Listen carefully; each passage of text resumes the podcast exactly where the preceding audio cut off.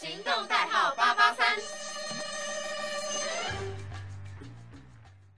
Hello，大家好，我们是发抖的人。那因为疫情的关系呢，所以今天就是由我小兜来跟大家分享一下，呃，关于韩国的一些大小事喽。好，那今天要来跟大家分享的是，呃，我最近才刚看完的这个《社内相亲》。我知道这部剧其实已经不算是非常非常新的剧了，因为就是大家知道吗？时间很快，然后一直有新的剧出来，然后这部感觉可能大家都已经看过了。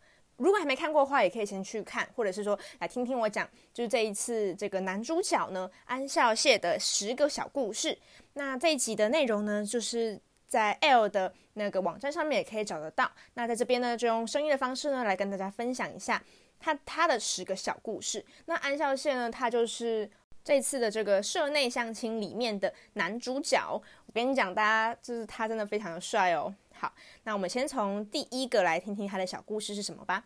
第一个呢，就是安孝燮从小在加拿大生活，那是因为明星梦才让他回到韩国。因为他七岁的时候就跟父母一起移民到那个加拿大生活，对，所以他一直都算是有加拿大国籍的韩国人。一直到十七岁，他才突然接到说，呃，JYP 的一个新人开发组的电话啊什么的，然后他才觉得说，嗯，要来追求一下自己的梦想，因此也才会回到韩国。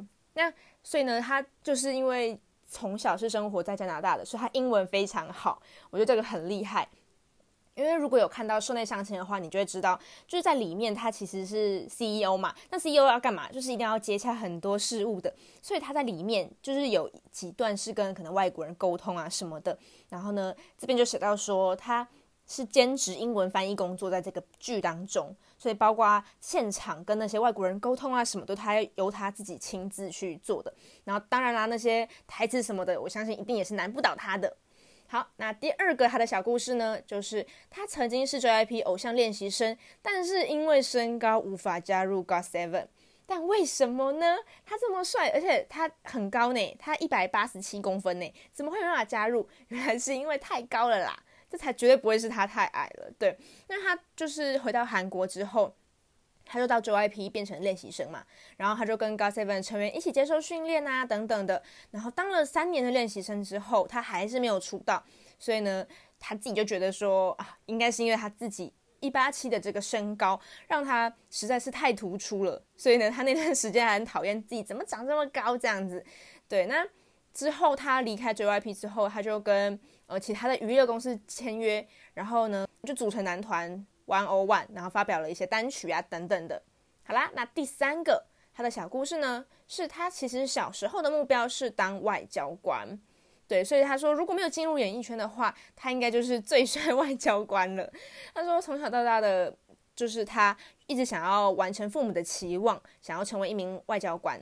虽然说他当练习生什么的，但他完全没有荒废学业什么的，一直都是还是有把学业维持住的。那高中毕业后，他也是考上韩国排名前二十的国民大学哦。第四个，他非常厉害，他是才艺富翁，就是这个标题给他下的一个 slogan：才艺富翁，小提琴、钢琴、吉他都超厉害。我真的觉得会很多呃。乐器嘛，或是身上有很多才艺的人，真的都是非常有魅力、很吸引人的。所以我觉得他除了说长得很帅、身高很高，然后呃很很英文很厉害之外，我觉得很多才艺也是他非常大的一个加分项。他在出道过后啊，就是也有以那种小提琴演奏家的身份啊，然后让别人很印象深刻这样子。那他其实是从小就就跟音乐应该说是很有缘吧，而且也很有天分。他不仅从国小六年级开始就开始学这个小提琴，然后呢，当练习生的时期也有学钢琴啊、吉他之类的，所以完全就是什么乐器天才吧？我觉得超厉害的。因为其实小豆我自己本身也是有学，应该不算学，就是自学这样子，就没有特别请老师自己学吉他这样。然后我就觉得，就是吉他就是还是不能说它简单，就是你可以自学，但是相信。也是有一定难度在的，所以我就觉得他能够一次学这么，也不能说一次，就是他能够学很多像小提琴啊、钢琴啊、吉他的非常多乐器，我真的觉得非常厉害，尤其是钢琴又特别难。那除了这些乐器演奏之外呢，他唱歌也很好听哦。他之前有跟那个李圣经翻唱《浪漫医生金师傅二》的 OST《Your Day》，那这首歌也是讨论度非常高。然后呢，他也有去翻唱其他网络剧的三首 OST 啊等等的。好啦，那第五个呢？他的小故事是安孝燮是超级猫奴，在他的 Instagram 就看到可以看到，就他跟他们家猫咪的合照啊什么的，非常可爱。他他自己的猫咪叫做 Paul，然后取名的灵感是来自于他是基督教嘛，受洗名保罗。那据说保罗非常粘人又怕生，所以几乎都是由安孝燮自己在照顾他。那好可爱的猫咪哦，能够当他的猫咪一定超幸福的。那他自己也分享过，说一天当中最期待就是可以回家跟 p 玩，因为这个回答真的太可爱了吧！就是他很每天都很期待的回去跟他的猫咪玩，这样子真的猫咪很幸福诶。那第六个关于他的小事情呢，就是安孝燮跟李圣经是前任关系吗？这保持一个问号啦。但是呢，因为就是他出道后的七年，几乎都没有什么绯闻。然后是他因为跟李圣经在《金师傅二》里面的 CP 组合，让粉丝留下非常深刻的印象。就很多人都觉得他们俩非常的配。然后，但是其实就是到底有没有呃假戏真做啊，或者什么的，其实都没有得到任何证实或回应。只是大家都在猜测啦。毕竟就是他们的 CP 感非常的强，就很可爱这样子。好那第七点呢，是安孝燮和朴智贤被传出热恋中，诶，这个又是一个算是小小的嗯绯闻吧。就是呢，他被传出就是在柔美的细胞小将中饰演徐赛里的这个朴智贤热恋当中。那两人从一七年就是因为拍戏呀、广告啊这些认识的。然后根据眼尖的网友们推理，两个人的照片有同样的年糕汤啊，还有安孝燮曾经分享过。要自己做的牛排面包啊，等等的，所以这种小细节就是大家都会网友很厉害嘛，然后就会猜测他们会不会在一起或什么的。但是我只能说这一切都还没有得到证实，所以呢也不要太激动啦。就是我觉得他如果真的交往了什么的，我相信应该也是会公开跟大家说明的。好啦，那第八个呢，就是安孝燮为戏瘦身十公斤。我觉得演员让我觉得很敬佩的一部分也是因为。